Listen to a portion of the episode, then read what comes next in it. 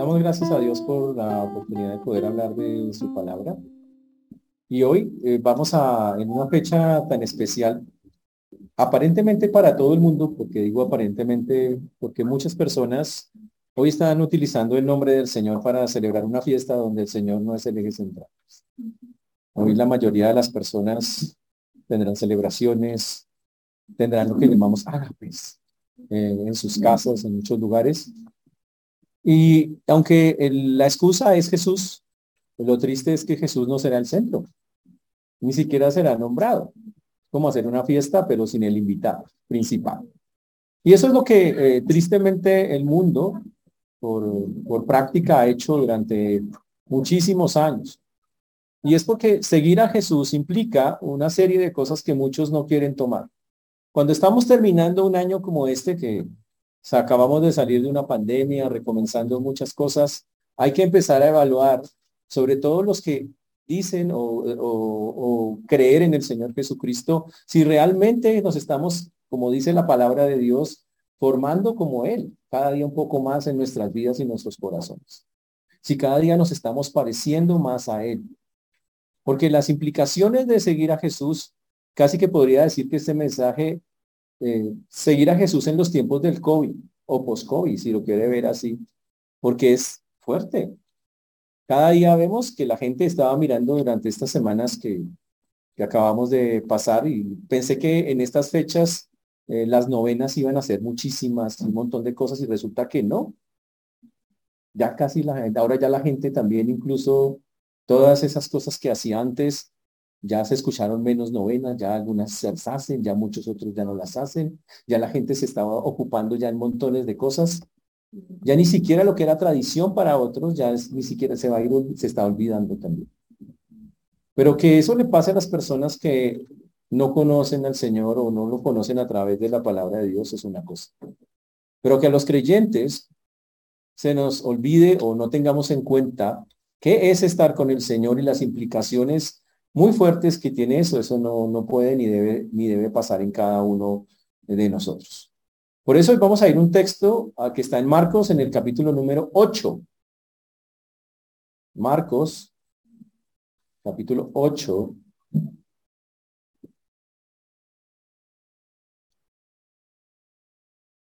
Versículo 34. Marcos, capítulo 8, versículo 34. Marcos 8, 34. Y vamos a utilizar este texto para entender si realmente nosotros estamos siendo en estos tiempos que vemos que la gente cada vez se aleja más incluso de sus propias costumbres religiosas. ¿Estamos pareciéndonos más a Cristo? Eso es lo que tenemos que preguntarnos. Estamos entendiendo realmente las implicaciones muy fuertes que tiene. Hoy el mundo conoce a Jesús de palabra, solo, solo eh, se llama Jesús, vino hace dos mil años, cosas como esas. Pero seguir de verdad a Jesús implica una serie de cosas que hoy vamos a recordar como creyentes y que si nos, se nos olvidaron este año deberían ser muy puntuales para el próximo, porque en verdad Dios quiere que así lo hagamos. Vamos a orar antes de comenzar, antes de usar este texto de, 8, de Marcos 8, 34. Señor Dios, te damos gracias por esta, por esta tarde, por este tiempo especial, Señor, que tenemos hoy. Queremos poner delante tuyo lo que está tu palabra, pedirte que pueda expresarla con claridad, Señor, para todo aquel que tenga oídos, hoy para ti, que tenga un corazón dispuesto, que ella haga el efecto, Señor, que tiene que hacer en cada uno de nosotros que nos ayude a reflexionar, pero también a cambiar y hacer lo que en verdad es agradable para ti, Señor. Te ruego, Señor, que tengas misericordia a todos los que nos escuchan, de tu siervo quien habla, y que nos permita, Señor, hacer práctico lo que hoy vamos a ver. Te damos gracias, Padre, y lo hacemos en el nombre de Jesús. Amén y amén. Desde el comienzo del ministerio, eh, Jesús en todos los evangelios, vamos, desde que comienza su ministerio cuando tiene 30 años, Jesús demuestra su autoridad mesiánica, él demuestra a través de lo que hace, yo soy el Mesías. Y en todos los capítulos antes eh, de Lucas, Jesús ha empezado, la gente ha empezado a reconocer, algunos ya han empezado a llamarlo Señor, algunos empiezan a mirarlo, oiga, este es el Mesías. En la cena anterior, Pedro hace dos cosas muy interesantes. Es, le dice a Jesús, tú eres el Cristo. Uy. Pero también Pedro en la siguiente escena le dice, cuando el Señor inmediato, después de que Jesús dice, él lo reconoce como el Mesías o el que estaban esperando. Inmediatamente Jesús habla de la muerte y dice, sí, soy un Mesías, pero no un Mesías como el que ustedes esperan. Soy un Mesías que va a morir. Y Pedro, después de haber dicho algo tan espiritual como tú eres, el Hijo de Dios, reprende a Jesús y le llama la atención. ¿Cómo le ocurre que usted va a morirse? Y Jesús, ¿qué le dice? Apártate de mí, Satanás. Porque en ese momento, Pedro estaba interrumpiendo, estaba siendo un obstáculo para el plan que tenía que llevar a cabo el Señor. Y ese es el contexto que está un poquito antes de, este texto que nosotros estamos viendo. Pero a partir de ahí, ya llegando el, en, del 8.31 hacia adelante, vamos a mirar que Marcos utiliza tres, tres ciclos. A le gustan cosas de tres, de cuatro. Marcos es alguien que usa así. Y, Marcos lo que va a hacer eh, ahorita, va eh, a mostrarnos que Jesús habla de la muerte y inmediatamente vamos a ver una demostración de orgullo de las personas que lo están escuchando. El tres veces habla de la muerte y tres veces las personas inmediatamente brincan y demuestran en lugar de conmoverse o de tener una actitud muy especial con el Señor, demuestran algo orgulloso. Y es algo, las tres escenas están acá, solo vamos a estar viendo una está en el 8.31 en adelante, sobre todo vamos a fijarnos en el 8, 8.34, que es el que estamos eh, viendo. Cuando el Señor empieza a hablar acá en el versículo, en, esta, este pedacito está compuesto por eh, cinco dichos de Jesús sobre el costo de seguirlo a. Pero cuando nosotros lo miramos, eh, Jesús está con una multitud, ah, dice el texto en Marcos, y también está con sus discípulos. Entonces, este pasaje específicamente, como está en el contexto, lo podemos tomar para personas creyentes y no creyentes.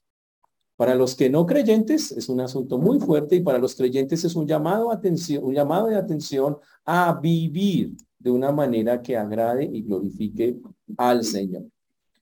Entramos en el versículo 34 diciendo, ya, y llamando a la gente y a sus discípulos les dijo, si alguno quiere venir en pos de mí, los hermanos de autoconfrontación se lo saben, niéguese a sí mismo, tome su cruz cada día y sígame, porque todo el que quiera y todo el que pierda, regular la entonación, pero bueno, está bien, me parece bien, los hermanos, es, es bueno, se lo sabe, eh, casi que sí, entonces, si alguno quiere venir en pos de mí, nieguese a sí mismo. Es un texto que hemos visto eh, muchísimas veces todos nosotros. Eh, pero el asunto es entender qué es o cuáles son las implicaciones de este texto, que son muy fuertes para todos y, cada uno de nosotros. La, es y lo que cuando lo miramos en detalle, el Señor muestra las condiciones para realmente demostrar que nuestra vida ha sido cambiada y transformada. Si realmente una persona dice, yo me metí con el Señor y yo cambié mi vida, entonces hay algo que debe notarse. El verdadero discípulo del Señor no es alguien que piensa en el Señor, es alguien que hace cosas por el Señor, hace cosas que a Él le agradan, vive para esas cosas. La mayoría de la gente, cualquier persona, hoy, en una fecha como hoy, seguro, seguro sabe, ha conocido o tiene idea de quién es el Señor. Es más, hay personas que ahorita en el pesebre ya están colocando a un, niño chiquito así y están poniéndolo al lado de una vaca y bueno, y una cosa ahí. Pero en verdad entienden lo que significa el nacimiento del Señor. ¿En verdad entienden eso? Y básicamente lo que, lo, que estamos viendo acá es que eh, después de la reprensión de Pedro, para que el Señor evite el sufrimiento y la muerte que les anunciaba, él llama a, su lado a los doce, o sea, a los discípulos y a la gente para enseñarles una lección sobre esto. Y él trata de enseñar el, el camino que deben seguir aquellos que asumen el compromiso de seguir. Uy, está enseñando qué significa seguir el camino cristiano. Seguir el camino cristiano hoy para muchos es doloroso y este texto hace y hace ver ¿Por qué es tan complejo a veces seguir el camino eh, del Señor? Tiene que ver con, y la enseñanza que vamos a ver, tiene que ver con un estilo de vida que es útil para las personas que dicen que quieren meterse con el Señor y para todos los que están en, esta, en esta escena y obviamente para nosotros. Y el texto comienza, diciendo, es condicional, si alguno quiere venir. El Señor no obliga a nadie a seguirlo. Es una decisión que se toma. No obliga a las personas a hacerlo. Él trata de convencernos de todas las maneras posibles. Él trata de pasarlo a usted por cosas, por circunstancias, para llamarle su atención, para que usted lo voltee a mirar. Él lo hace. La Biblia dice, no es que nosotros lo hayamos amado a Él, sino que Él nos amó a nosotros primero. Es el que nos busca. Él está todo el tiempo, oye, oiga, venga, yo quiero estar con usted. Pero si uno realmente quiere estar con el Señor, uno tiene que hacer las cosas que a Él a él le agradan en la manera que, deben ser. Y obvio, aquí hay algunos conceptos que eh, son fuertes para, para algunas eh, personas, muy, muy, muy fuertes. Y por eso dice en, en el texto, y llamando a la gente y sus discípulos les dijo, si alguno quiere venir en pos de mí, en pos de mí. Y cuando uno encuentra eso, uno dice, listo, ¿quién no quiere seguir a Jesús? Si hiciéramos la invitación solamente hasta ahí y le dijéramos a la gente, ¿quién quiere venir detrás de Jesús? Pues la mayoría dirían, listo. Ahora recordemos, porque lo hemos visto muchas veces, por qué la gente en esos tiempos seguía a Jesús. La mayoría no era porque, ay, tú eres el Salvador del mundo o el Mesías. La mayoría nunca estaban en ese concepto. Jesús era alguien que traía algo que no habían traído, explicaba la palabra, dice que eso llamaba muchísimo la atención la forma en que él explicaba las escrituras. La otra cosa que era increíble es que a veces, en algunas ocasiones, solucionó cosas. La gente tenía hambre y le dio de comer, la gente estaba enferma y la sanó, en muchísimas ocasiones. Y Jesús mismo entonces, viendo eso, aún así que quede claro, el Señor no dejó de alimentar a las personas, aún sabiendo que no lo estaban haciendo o siguiendo por las razones correctas. Ese es el amor de Dios.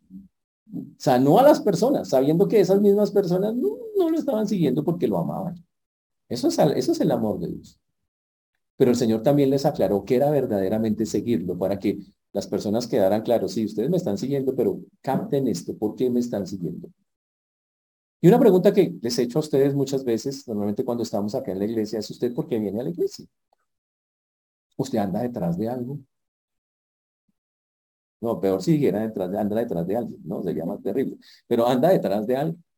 Dices que si yo voy a la iglesia, el Señor me va a bendecir grandemente. Grave. Simple, venimos a adorar a Dios. Venimos a encontrarnos con Él. Venimos a escuchar que Él nos hable a través de su palabra. Venimos a glorificarlo. Nosotros a eso es a lo que venimos. Y cuando la, cuando la intención de nuestro corazón es mala, es terrible. Pero el Señor nos está nos llama la atención y nos dice que incluso para venir a Él hay que tener las acciones, la actitud correcta. Venimos simplemente porque Él es Dios, porque lo necesitamos y porque Él nos ofrece algo que nadie más nos va a ofrecer. Es literalmente eso. Y cuando el texto nos dice que si alguno quiere venir en pos de mí, comienza con frases con tres cosas que son imperativas, tres cosas. Niéguese a sí mismo, tome su cruz y siga. Mm, interesante. Son como tres mandatos, tres órdenes que Él nos quiere dar y son bastante fuertes. Y comienza diciendo, niéguese a sí mismo. Repúdiese por completo, se traduce. No tenga relación con usted mismo. Usted dice, pero eso suena como pesado. ¿Qué significa eso? Tiene de verdad bastantes significados. Ahora, antes de eso dice, si alguno quiere venir, si alguno quiere seguir en pos de mí, ese seguir también tiene unas connotaciones muy interesantes. Antes de negarse, usted tiene que tomar la decisión de seguirlo. Y significa que usted un día determina en su vida seguir el camino marcado por el maestro. Es la decisión personal de abandonar su camino propio para escoger el camino de Cristo. Literalmente es eso.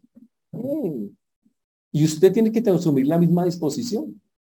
Es que cuando, es como cuando usted toma una decisión y dice, quiero ir a hacer eso, entonces se tiene que tomar la misma decisión. Y yo me pregunto si nosotros tenemos claro eso. Porque eso es lo que realmente, esa es la implicación real de esto, tomar esa decisión. Y esa decisión trae unos efectos increíbles si usted es un verdadero discípulo de Jesús. No son obligados, pero ¿saben qué? Nos impulsan a que tengamos que hacerlos en la manera que el Señor manda. Una persona que quiera meterse con el Señor tiene que entrar específicamente a, como dice el texto, a negarse a sí misma. Es, habla de negarse usted. Ahora hablemos de eso eh, de una forma más profunda. Ah, es rechazar totalmente lo que es personal en cuanto a forma y modo de vida, para asumir la forma en que Cristo quiere que vivamos. No quiere decir, y, eso es algo que debe quedar claro, es, entonces nos negamos a todo en la vida, no estamos diciendo eso. Estamos diciendo que como todo ser humano nosotros crecemos con unos pensamientos, unas formas de pensar, unas formas expectativas humanas, con una cantidad de cosas antes de conocer al Señor. Pero que cuando llega el Señor eso debe cambiar de manera radical y completa. Eso sí quiere decir. Quiere decir de que aquí en adelante voy a empezar, antes de, hacer cualquier cosa, lo voy a filtrar por el Señor. Es asumir que me voy a identificar con Él en todo y que lo que él le guste, eso es lo que a mí me va a gustar. Y lo que a él le desagrada es lo que a mí me va a desagradar. Que lo que él repudia es lo que yo voy a repudiar y lo que él ama es lo que yo voy a amar. Y eso es una idea muy fuerte para muchas personas. Porque la persona dice, ¿y entonces dónde quedo yo? Pues fácil, usted queda en Cristo. Eso es ser un cristiano. Un cristiano es ser, es seguir a Cristo. Es parecernos más a Él. La Biblia dice que el Señor se esté formando en nosotros significa que cada día nosotros tengamos más y más rasgos de Él. ¿No es eso seguir a Cristo? Y yo le pregunto, ¿cuántos rasgos tienes hoy el Señor? Viendo aquí a los hermanos que ya llevan unos cuantos años en el Señor calculando que cuántos, 60, no, no, no, digo algunos hermanos ya mayores que tenemos con nosotros.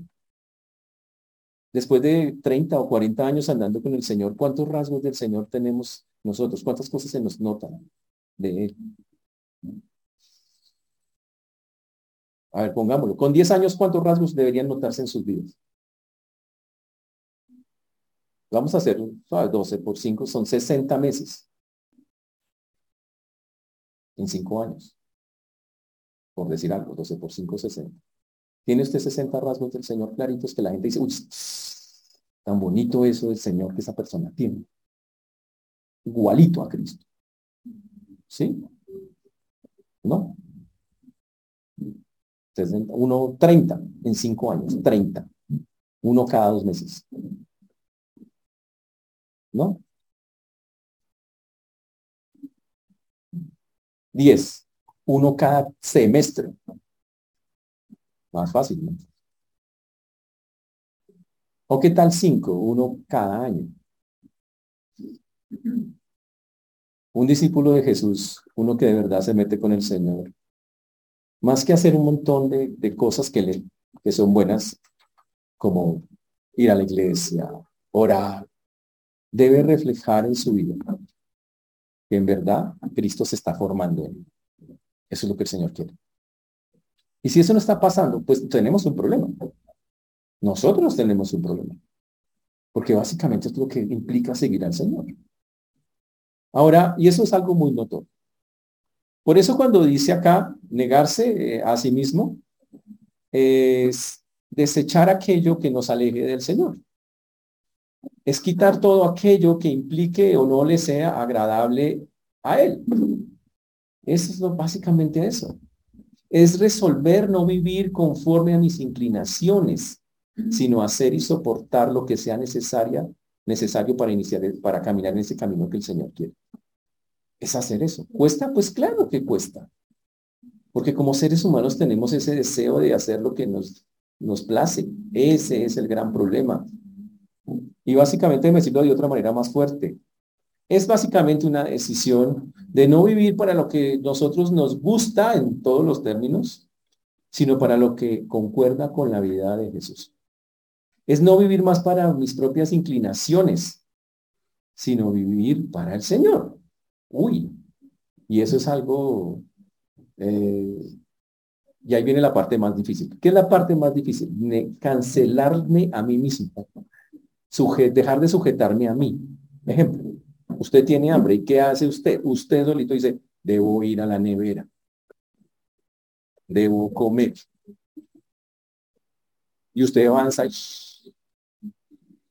el médico le dijo, pésese antes de comer, siempre. No sé, le ha dicho porque le aconseja. No coma azúcar. Y, y usted ya ha comido harto. ¿Y qué le dice el cuerpo? ¿Qué le dice? Usted mismo dice, no, pero un poquito. Y empieza. Negarse a sí mismo implica toda esa cantidad de cosas, empezando desde, los, desde cosas tan, tan hechas, renunciar. Es una renuncia personal a eso. No, por temas de salud, sino por temas, Señor, quiero agradarte a ti. Daba un ejemplo para que lo miráramos así. Pablo lo entendió perfectamente. El apóstol Pablo lo dijo en el libro de Gálatas capítulo 2, versículo 20. Con Cristo estoy juntamente crucificado y ya no vivo yo, más vive Cristo en mí. Y lo que ahora vivo en la carne, lo vivo en la fe del Hijo de Dios, el cual me amó y se entregó a sí mismo por mí. Pablo llegó a un punto donde se identificaba absoluta y plenamente con Cristo en su manera de pensar, hablar y actuar. Y una persona que de verdad diga, quiero, estoy con el Señor, debe trabajar, buscar, llegar a eso. En pocas palabras, Pablo renunció a todo lo que lo acomodaba, se quitó, se vació de todas esas cosas. Él quería ser como el Señor. Y literalmente era eso. Él quería parecerse, él quería imitar a Cristo. Y saben que eso no va solo para Pablo, eso no va solo para los apóstoles, eso va para toda persona que diga que quiere seguir al Señor tal vez la pregunta que debemos hacer, no sé si eso es notorio en nuestras vidas. Mm. Ese es el asunto. ¿Es notorio en nuestras vidas que nos negamos a nosotros mismos por la causa de Cristo o por el Señor? ¿Eso es notorio? Uy. Por desgracia, lo dice Francisco La Cueva, un, un teólogo muy, muy famoso. Él dijo lo siguiente, Negarse a sí mismo es decirle a ese yo que hay dentro de nosotros y que nos inclina a ser egocéntricos, autónomos y autosuficientes, que no queremos seguir nuestros propios planes ni servir a nuestros propios intereses, sino depender de todo en Dios y hacer y sufrir a todo cuanto Él tenga programado para nosotros, aceptar la vida que Dios tiene para nosotros, viviendo como Él quiere. Eso es literalmente. Negarse a sí mismo. Y la pregunta que tenemos que hacer, no sé si nosotros lo hacemos así. Uy, interesantísimo eso. Hay que entender y diferenciar. A veces detrás hay gente que dice gloria a Dios, pero detrás del gloria a Dios, ¿sabe qué hay? Hay un gloriarse a sí mismo. Ese es el punto. Seguir Jesús, señores, no es seguir un camino religioso. No es decir, ay, voy a hacer estas cosas religiosas para agradar a Dios. No, no tiene nada que ver con eso. Nada con eso. No, no, no es eso. Es renunciar a lo, a, lo que llamamos religiosidad. Es dejar de, decir, yo estoy bien con Dios porque yo hablo con Él mientras me estoy tomando un café. Y ya, yo sé que eso, yo tengo a Dios a mi manera. Nosotros no podemos tener a Dios a nuestra manera. Hay que tenerlo a la manera que Él quiere. Cuando yo digo, es que yo hago las cosas a mi forma con Dios, eso no sirve. Eso es ser un religioso. Y el Señor dice, eso no quiero, yo quiero que de verdad usted sea una persona que cambia conmigo, que se transforma, que me cree, que hace cosas que como los está, lo está mostrando acá. Y eso es negarse a sí mismo. Es renunciar a todo cuanto usted considera de valor para vivir a Cristo. Increíble. Ahora, Pablo lo dijo en, el libro de Filipenses capítulo 3, podemos ir allá un, un momento. Filipenses 3, 7. Filipenses capítulo 3, versículo 7. Filipenses 3, 7. Él dijo, pero cuantas cosas eran para mi ganancia, las he estimado por pérdida por amor de Cristo. Y aún Dice, y ciertamente aún estimo todas las cosas como pérdida por la excelencia del conocimiento de Cristo mi Señor, por amor del cual lo he perdido todo y lo tengo por basura para ganar a Cristo. Estamos hablando de un hombre que hoy en día diríamos, este era un había pasado por una universidad, tenía una maestría, tenía un doctorado, era un erudito, era un tipo respetado, tenía cantidad de gente que le respetaba tremendamente por su conocimiento y él dijo, la verdad, todo eso lo tengo por basura cuando conocí a Cristo. Él dijo, sin conocer a Cristo es algo absolutamente superior. Y por eso Pablo, nosotros vemos que hace tantas cosas, es algo increíble. Y él determinó que era así, renunció a todo lo que, lo que la gente pensaba que era valioso para vivir para Cristo. Pero después dice el Señor, tome su cruz. La otra condición es, tome su cruz. Y cuando usted piensa en la cruz, inmediatamente todos piensan en dolor, sufrimiento. Eso es algo que... Y sí, tiene que ver algo con eso, pero no tanto como la gente a veces eh, lo toma. A veces la, gente tiene en su cabeza eh, un significado que no es exactamente eso. Tomar la cruz en esa época, la gente, si le hubiéramos dicho a la persona, tome su cruz en esa época, ellos lo hubieran entendido perfectamente. En esa época tenía que ver con una persona condenada que era llevada al lugar de la ejecución y cargaba sobre sí el instrumento que, con el cual iba a morir, o sea, cargaba la cruz. Normalmente era una viga horizontal, ¿ok? Y a esa viga horizontal se le insertaba un poste vertical. Y el que quiera ser su discípulo tendrá que vivir por esa experiencia. Es cargar algo, es llevar algo con las consecuencias que implica eso. Entonces, normalmente eh, tomar la cruz no es solamente estar dispuesto al sufrimiento, que eso es lo que la persona dice, pero eso es sufrir. Dice, sí, claro, tiene que ver eh, con sufrir. Pero requiere, requiere, es mucho más que eso. Tomar la cruz es que Dios tiene un plan específico para usted. Y en ese plan el que Dios tiene para usted, Dios va a estar pasándolo por un montón de cosas que usted ni se imagina. Piensen en los últimos dos o tres años de su vida. ¿Usted pensó que le iban a pasar todas esas cosas? Dijo, yo hubiera sabido. Pero a algunos les pasaron unas cosas, pero subidas. Muy, muy fuertes, muy bravas, que usted dijo, yo en mi vida había pasado una... Y algunos antes les ha pasado, ahora a todos les está pasando. Esa es la cruz. O sea, todo lo que el Señor coloque, que es fuerte y que a veces implica sufrimiento, dolor, en la cual Dios quiere informarlo y que usted se mantenga firme, que usted se mantenga derecho, que usted se mantenga aún glorificándolo a pesar de cualquier cosa que usted esté viviendo. Eso es llevar su cruz. Marcos no lo dice, pero Lucas sí lo dice. Dice, tome su cruz cada día. Señores, nosotros, yo no puedo llevar la cruz de Cristo, la de Cristo era la de Cristo. Era lo que él tenía que hacer para cumplir su propósito. Pero la de usted es la de usted, la de cada uno de nosotros. Yo no puedo llevar la cruz de mi hermano ni de mi hermana. Yo no puedo llevar la de ustedes. Me toca llevar la mía y usted tiene que llevar la suya. Y eso implica que Dios trabaje en su vida y a veces, y que usted esté dispuesto a aceptar lo que Dios va a hacer en su vida. Y eso va a causar dolor y sufrimiento. Y sí va a causar dolor muchas veces pero que usted lo soporte por amor al Señor. De eso se trata. Y me pregunto si lo estamos haciendo en estas épocas tan complicadas y, tan, difícil, tan difíciles. En ese tiempo las personas eh, renunciaban a todas las cosas, eh, a sí mismos, hasta la muerte. Y es más, vivían una muerte vergonzosa, como era la cruz en, en aquellos tiempos. Y una persona que dice que sigue a Cristo, señores, debe entender que es parte de la vida. En el mundo tendréis aflicción. Es la cruz que nos toca llevar. Nunca como la del Señor. Pero el Señor dice, háganlo, yo ya lo hice. Fui el ejemplo para ustedes. Háganlo. ¿Cuál es el asunto? Háganlo. De eso se trata. Y ahí donde vamos a mirar y a crucificar ese yo que el Señor pide, nieguese a sí mismo, ahí es donde lo sacrificamos. Cuando tomamos la cruz se demuestra, sí, yo sacrifiqué eso, ya lo hice. Uy.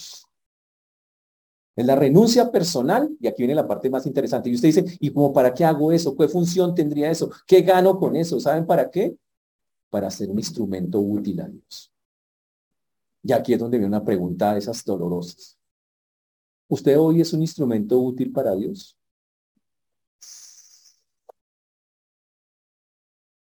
O sea, el diablo lo mira a usted y dice, uy, qué miedo, este cristiano, se asusta. ¿Sí? sea, el reino de las tinieblas dice, uy, no, con ese personaje, pilas.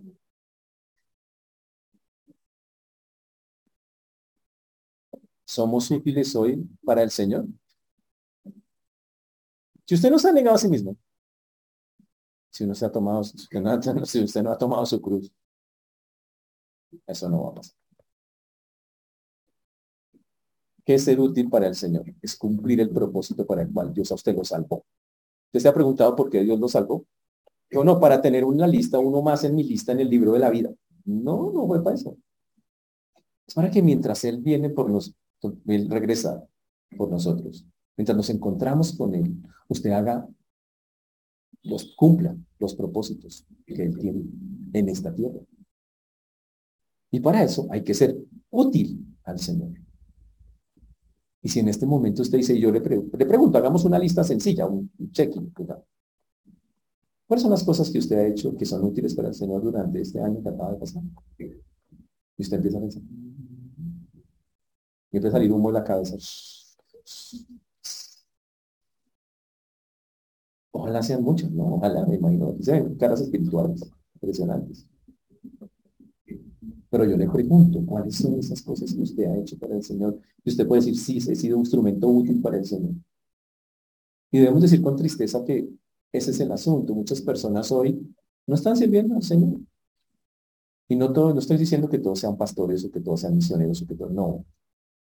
Estamos diciendo que no todos están demostrando donde estén en sus trabajos, en sus colegios, universidades, en cualquier lugar donde estén, no están demostrando que tienen un Dios al cual, por el cual se niegan a sí mismos.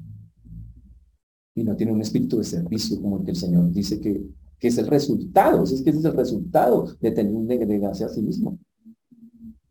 Y yo les pregunto si van a dejar pasar un año más como ellos. Hoy todo el mundo, como les decía, está celebrando, entre comillas, el cumpleaños de Jesús. Sin Jesús obviamente. Pero el punto es, ¿y nosotros? ¿Cuál sería el mejor regalo que usted le pueda dar al Señor? ¿No sería ser un siervo útil para el Señor? ¿No sería de verdad estar dándole lo mejor que le puede dar?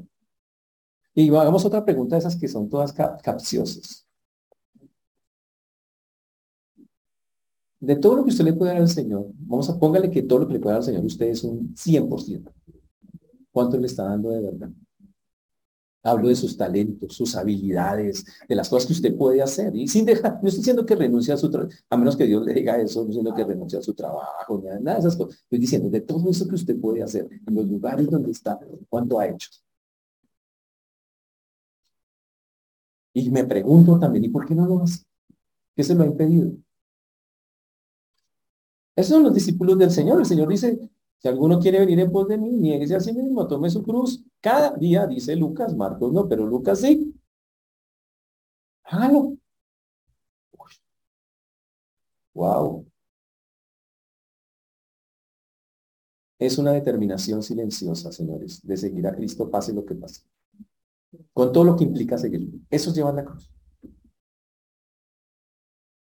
Es que cuando la vida se ponga difícil, como lo hemos visto en los últimos años con pandemias y cosas, usted diga, pero tengo, mi confianza está firme en el Señor. Y la gente de afuera, obvio, le va a decir, pero usted, pero usted, usted que se pega, mire cómo le está yendo. Ah, mire la vida cómo le va. Mire lo difícil que es para usted su vida y usted diciendo que todavía va a seguir. Como dijo la famosa eh, mujer de Job, ¿se acuerdan lo que dijo muy sabiamente la mujer de Job? Cuando lo vio así enfermo, le dijo, maldice a tu Dios y muérete. O sea, no, ella, increíble, esa mujer, ese discernimiento de esa mujer. Y muchos afueras a veces lo así, tristemente. Pero la otra parte que dice acá, y obviamente yo entiendo que es lo que el Señor demanda es muy difícil a los ojos del hombre, es obvio que sí. Es un compromiso de una dimensión inmensa.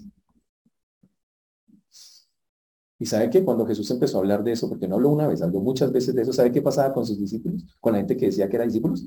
Empezaron a decirle, ay, tengo que hacer una vuelta. Dice la Biblia que lo empezaron a abandonar muchos. Cada vez que él se ponía serio, ay, chao. Es que la verdad no me puedo comprometer en este momento, es que de verdad. Y eso es lo que pasa hoy tristemente. Estamos haciendo, está pasando exactamente lo mismo. Pero seguir a Jesús es caminar con Él, literalmente. Y Él dice después la palabra, sígueme. Y esa palabra sí que es interesante. No dice, la palabra no significa seguirlo por 10 minutos, o seguirlo por un día, o seguirlo cuando hay una condición especial. Es un compromiso constante. Habla, lo sigo hoy, lo sigo mañana, lo sigo en cinco años, lo sigo en diez años, llueva, truene, relampaguee, pasen presidentes, pasen cosas en el mundo, ¿sabe qué? Y el Señor dice, ¿quieres ser mi discípulo? Sígame. Pase lo que pase. Constante. En tiempos buenos, en tiempos malos, en bonitos y en feos. Y las tres son cosas que el Señor dice, quiero eso en sus vidas. Quiero ver eso. Entonces el Señor nos llama a negarnos a nosotros mismos, a tomar su cruz y a seguirlo. Si en verdad decimos que somos sus discípulos. Este tiempo en que la gente está celebrando, entre comillas, supuestamente el cumpleaños eh, del Señor, es triste ver cómo cuántas miles y miles de personas no tienen idea quién es Jesús. Lo que han visto en películas, ay, yo me vi la pasión de Cristo tres veces. No, pues, muy lindo. Pero ver la pasión de Cristo sin leer la historia, sin entender y sobre todo sin meterse con el Señor, no tiene sentido. Porque voy a tener, voy a coger lo que yo quiera. No voy a tener lo que de verdad Dios quiere que tenga. Pero el texto, si se quedara ahí, sería interesante. El Señor entonces, para hacer el asunto todavía más claro, utilizó una frase que también conocemos en el versículo número 35 de Marcos 8:35, porque todo el que quiera salvar su vida la perderá y todo el que pierda su vida por causa de mí y del evangelio la salvará. Ush. Y después en el 36, porque hay que aprovechar al hombre si ganaré todo el mundo y perdiré su alma? ¿O qué recompensa da al hombre por su alma? Wow. ¿Por qué? Y empieza a usar esa palabra. ¿Por qué?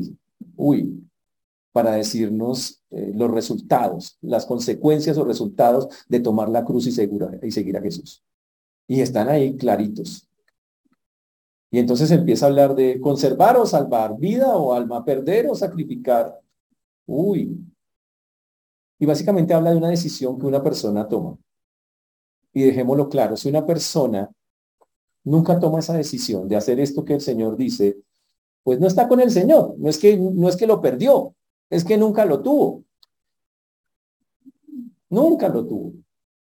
Pero si una persona está trabajando en estas cosas, bueno, eso es otra cosa muy, muy, muy, muy diferente. Y por eso el texto lo, muestra específicamente en, esa forma. Todo el que quiera salvar su vida, la perderá. En pocas palabras, señores, la condición de la vida de nosotros va a demostrar si en verdad nosotros lo tenemos, lo hemos seguido, o si nunca lo hemos tenido. Es así de sencillo.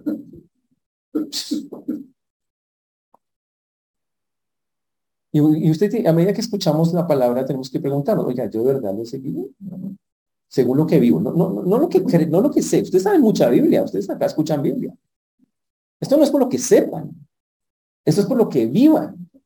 Esto no tiene que ver con, con, que ¡ah! Conocimiento humano en la cabeza. Ah, ustedes tienen harto. Esto es por la vivencia de sus vidas. Y por eso tenemos que preguntarnos, es, estamos teniendo vida, si la seguimos, la Biblia dice vida eterna. Ah. Cuando el Señor lanza esta frase, tenemos que entender el concepto de la vida humana. Y básicamente el Señor nos pone ahí, dice, el mundo tiene un concepto de lo que es tener una buena vida y Dios tiene otro concepto diferente de lo que es tener una buena vida. Digámoslo como alguien lo tradujo. El que quiere salvar su vida presente y temporal, perderá la vida espiritual y eterna. Wow. El que se niega a sí mismo, el que toma su cruz, el que sigue fiel a Cristo, cuando le dice sígueme, que es para todo el tiempo, para el mundo se está perdiendo. Y eso es cuando uno escucha a las personas que, cuando uno de verdad, persona de verdad se mete con el Señor y hace muchos cambios, ¿cuál es la frase de su familia favorita? Lo perdimos. Estoy tan triste porque antes nos tomábamos esas colas y nos emborrachábamos juntos, nos trasnochábamos juntos y amanecíamos juntos y, y peleábamos juntos y ahora no, nada. Increíble que la gente vea esas cosas como perder. Increíble. Pero en el fondo no es eso. ¿Saben por qué las personas dicen eso? Porque no están con el Señor y rechazan eso. Rechazan que usted sea otra persona distinta, diferente, cuando en verdad una persona se mete con el Señor. Por eso salvar la vida o ganar la vida para el mundo, cuando en cambio las personas dicen, pero sabe que lo que pasa es que es muy alto el costo. O sea, hay personas que a veces se sientan y escuchan del Señor y dicen, pero es que eso de seguir al Señor es muy difícil. Es que usted me está pidiendo que deje mis amigos. Usted me está diciendo que deje las fiesticas, la rumba, eh, estos ambientes tan bonitos, tan especiales, llenos de alcohol, cigarro, drogas. O sea, también está pidiendo un costo muy alto por, por dejar al Señor. Y esos amigotes tan, tan especiales que tengo y todos esos vídeos, o sea, en verdad es el costo. Y les parece muy duro, muy tenaz tener que dejar esas cosas. Pero el Señor dice, y es lo que está diciendo aquí en su palabra, que si una persona cree que así su vida es buena, así que dice salvar su vida. El que vive para dice, estoy a vivir para mi vida, para realizarme mis cosas, para hacer lo que yo quiero, para ser autosuficiente, para vivir como a mí se me dé. Dice el texto lo que está diciendo, el que quiere que haga esas cosas está despreciando a Cristo y su llamado. Y está demostrando, la verdad, yo no estoy con él. No es que lo pierda, señores, no está con él. ¿Está claro lo que estoy diciendo? No está con él. Una vida ganada para el mundo es una vida perdida para Dios. Literalmente es eso. Uh. Y hay muchas personas que hoy quieren seguir viviendo para el mundo, pero dicen que están con el Señor. Yo quiero preguntarme una pregunta dolorosa, pero esas que para llorar. Mire, piénsenla bien la respuesta. O sea, en su mente, en sus caras lo van a decir todos. Sus caras se expresan con sus caras lo que piensan.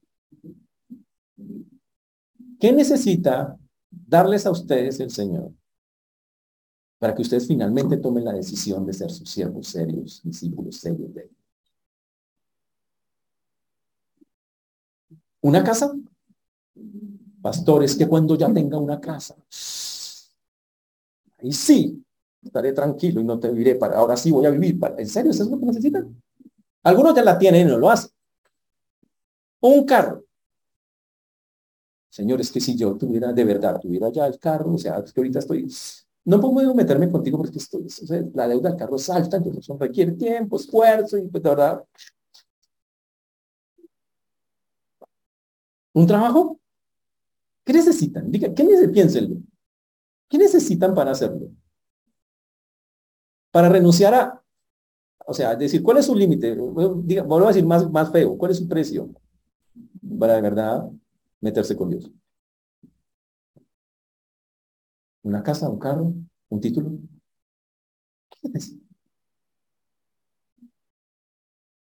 Y yo estoy hablando de personas que algunos ya no tienen. No tienen una casa, tienen dos, o tienen dos carros, o tres. Ya la finca. Y todavía no han decidido meterse con el Señor seriamente. Yo pregunto, ¿qué tiene que pasar?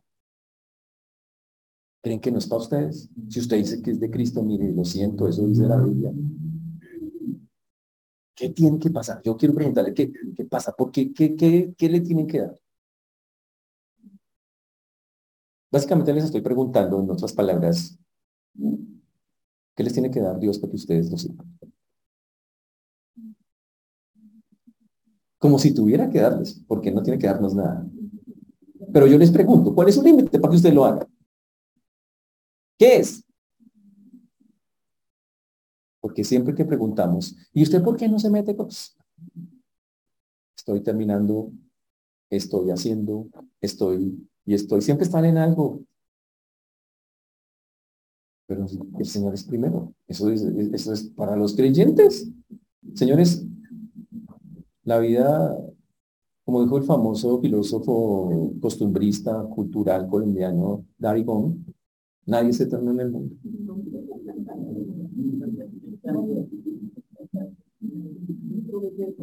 ¿Cuántos años de vida les quedan a ustedes? Pero miro caras. Uy, no, no, no, no, no nos pongamos en eso. Pero, señores, la Biblia lo dice, la, la vida es temporal, efímera, corta, pasajera, pero no la vida para, para el yo. Si usted es un creyente, qué pena, usted no puede vivir para eso. El único, el único modo de salvar esa vida viviendo para el Señor. Porque todo el que quiera salvar su vida, la verdad, y está hablando, si usted vive para este mundo y para sus cosas, al final de sus días va a perder su vida. Y perder su vida tiene dos implicaciones. Una, si usted ha vivido siempre así, demostró que nunca se metió con el Señor, aunque lo haya nombrado, cantado, de lo más lindo. Y la, ah, no importa, nunca lo hizo. Y la perdió. Y si es un creyente, significa que es un creyente inútil, que no hizo cosas para Dios. Y las dos son feas. Pero si usted la perdió por el Señor, si yo por amor al Señor yo dejé esto, solté esto y empecé a vivir por acá, y por amor al Señor yo solté esto y empecé a vivir por acá, y por amor al Señor yo solté. Ah, y todo el que pierda su vida, lo que usted quería, por causa de mí, por Él, por la fe en Él, por la confianza en Él, la salvará. Wow. Y significa, salvará no significa porque usted consiguió todo lo que querían, porque usted, no, no, no tiene que ver con usted. ¿Quiere saber cómo significa que la vida de verdad tuvo un propósito? Cuando usted cumplió el propósito de Dios en esta tierra para el cual lo puso acá. Cuando usted dijo, ¿qué quiere, Señor? Y él dijo, quiero esto, y usted, ¡pum!, se fue a hacerlo. Donde sea, en su colegio, universidad, trabajo, iglesia, donde sea. Y entonces su vida tendrá sentido. Y Dios dirá, wow, no te salvaste por las obras que hiciste, que, claro, no salvamos por obras, pero demostraste con tus obras que entendiste lo que el Señor quería y viviste para esas cosas que Dios quería. Y yo te pregunto, ¿eso está así es tu vida en este momento? Cuando la vida puede ser vivida así, un día como hoy es muy chévere, porque sabe que usted puede, aunque todo el mundo esté hoy sin haciendo una fiesta en el nombre de Jesús, sin acordarse de Jesús, usted sí puede decir, Señor, este año muy humildemente te pude ofrecer esto fui útil, traté de ser útil en esto, en aquello, y, sé que nunca, todo lo que hagamos nunca podremos pagarle ni todo lo que el Señor hizo por nosotros, pero tendremos cosas de verdad que mostrar que son agradables a Él. Por eso quiero preguntarle, ¿tienes algo que mostrarle al Señor? Van a llegar las 12 de la noche, feliz Navidad. Todos despiertan, nochando, todo lo las 12 de la noche. ¿Te vas a acordar del Señor? Tenemos que darle gracias porque el Señor envió al Salvador, nació. Y gracias a Él tenemos vida eterna, tenemos una vida que puede valer la pena. Pero la pregunta es si hoy está valiendo la pena, si en verdad la estamos viviendo con base a lo que decimos ser. Soy cristiano, vivo para Él. Y si no, ¿qué vas a hacer al respecto? Y el año se va a acabar. Ya ahorita empiezan las canciones de mamá, ¿dónde están los juguetes? que el niño, pobrecito. Hay que invitar a ese niño a autoconfrontación. Qué tremenda la depresión que sufre. Se va a acabar el año y ¿sabe qué? Podemos hablar de lo mismo el otro año. ¿Y sabe lo más triste? Sería muy triste que pasara un año más y usted no tomara la decisión de ser una persona útil para el Señor. Por eso hoy, pues qué pena no traerle regalitos y cosas que la gente hace en días como estos, ¿no? Hoy le estoy diciendo, dame favor, se niega a sí mismo. El Señor le pide que. Le pido que tome su cruz, la suya, no la de los demás. y que lo siga, o sea, que se vuelva serio en el tiempo, no por raticos, no por una emocionada que se pegue un día. Y entonces, wow, eso va a ser absolutamente normal. Ahora, lo que interesante que dice Lucas acá, y todo el que pierda su vida por causa de mí y del Evangelio. ¿Sabe qué está diciendo ahí? Le van a pasar muchas cosas. Su vida usted va a dejarla a un lado por causa, porque me quiere agradar a mí y esto, pero también por el Evangelio. Significa que de su boca todo el tiempo va a salir el Evangelio. De su, usted va a proclamar a Cristo. Está implícito eso. Usted va a hablar de él. Usted va a decirle, oye, necesitas al Señor, necesitas salvación, necesitas reconocer tu condición pecaminosa. Esa es una cosa de un discípulo normal del Señor. Y por eso los quiero animar, señores. Dios siempre da nuevas oportunidades. Tenemos, se aproxima un nuevo año donde tendremos otra vez otra oportunidad de ser discípulos serios. Pero vuelvo y les háganse, cuestionense. ¿Qué tiene que darles el Señor? Aparte de todo lo que nos ha dado, empezando por una salvación que no tiene precio, que no, que no ni la merecemos, para que usted finalmente diga, ¿sabe qué? No más, voy a empezar a vivir Señores, eso es voluntario. Yo sí quisiera obligarlos. Pero no se puede. Yo solamente puedo decirles el Señor, ruega, pide. Y ustedes tomen la decisión. Pero para eso en su mente Cuestiónense. ¿Les ha dado cosas el Señor? Para mí la salvación ya es todo. Y encima de eso nos ha dado un montón de cosas adicionales. Y el Señor mismo eh, llama añadiduras. ¿Qué más necesita para parar de dejar de pensar en usted y empezar a pensar en el Señor? ¿Qué nos debe diferenciar en un día como hoy, 24 de diciembre, con los del mundo? Con los que están en el mundo celebrando. Que yo tengo claro que no me merezco lo que tengo con el Señor, que me ha dado mucho y que mi vida debe estar enfocada en lo que Él quiere. Y que la gente tiene que conocer eso, que, yo quiero vivir para Él, y quiero vivir en las condiciones de Él, y quiero vivir para... Eso es lo que tendría que pasar. Y no estamos diciendo ni satanizando ni, ni los regalos, ni nada de esas Ojalá coman Ojalá. Ojalá les den regalos si quieren. Pero el mejor regalo lo tiene que recibir el Señor. Pero sí, ¿cuántas navidades ha celebrado? Y mi pregunta siempre será, ¿cuántos regalos le ha dado el cumpleañero durante todos estos años? Y si no ha pasado mayor cosa, sino, pues estamos jugando lo mismo que los de afuera. Por eso hoy tenemos que hacer, tomar una decisión, hacer un cambio respecto a eso. Porque en la Biblia eso tiene una consecuencia. Dos preguntas que hace el Señor. ¿Por qué aprovechar al hombre si ganarle todo el mundo y perderle su alma o qué recompensa dará al hombre por su alma? Y la respuesta es muy sencilla. ¿Qué aprovechar al hombre si ganarle todo el mundo? ¿De qué le va a aprovechar el hombre? La respuesta en las dos es la misma. Nada. ¿Y qué recompensa? ¿Puede el hombre pagar su alma? No, después de que la pierda no hay nada que la pueda pagar. Entonces hoy, al salir de acá, tenemos que tomar una decisión. Pablo la vivió un día. Usted vio cómo vivió ese hombre.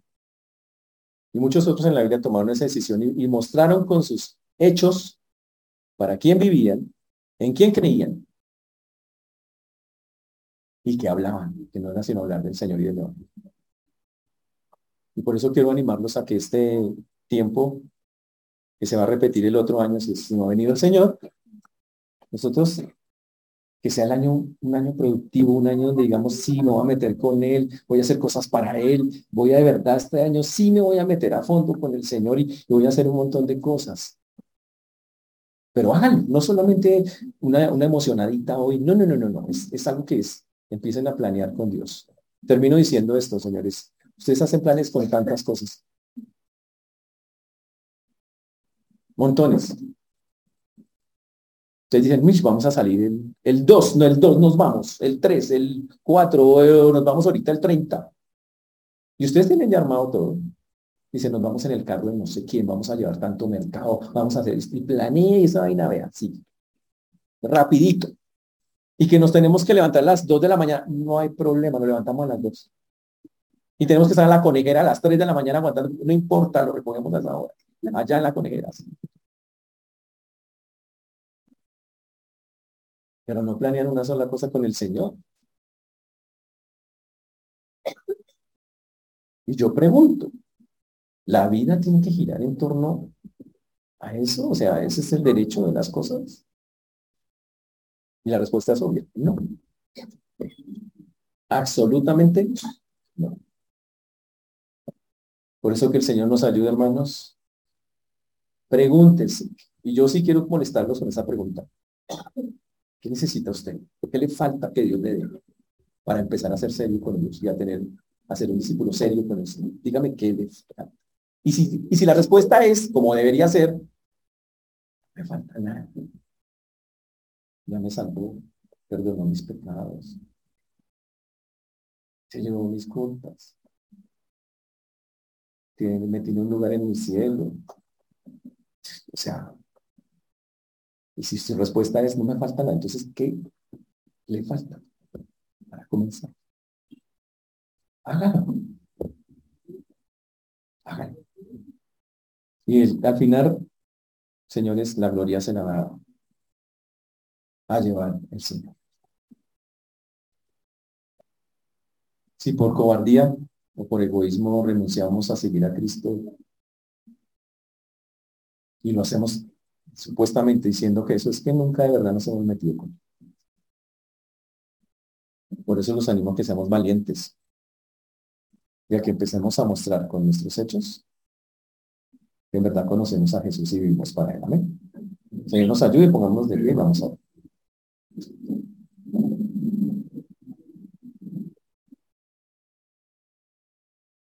Señor Dios, te damos gracias porque tú eres bueno, Señor, y para siempre es tu misericordia. Te agradecemos porque hasta aquí nos has traído y has sido bueno nosotros. Señor, solo tú nos guías y nos acobijas y nos acompañas. Solo tú haces y obras como solo tú y nadie más que tú puedes. Pedimos, Señor, perdón porque seguro muchas veces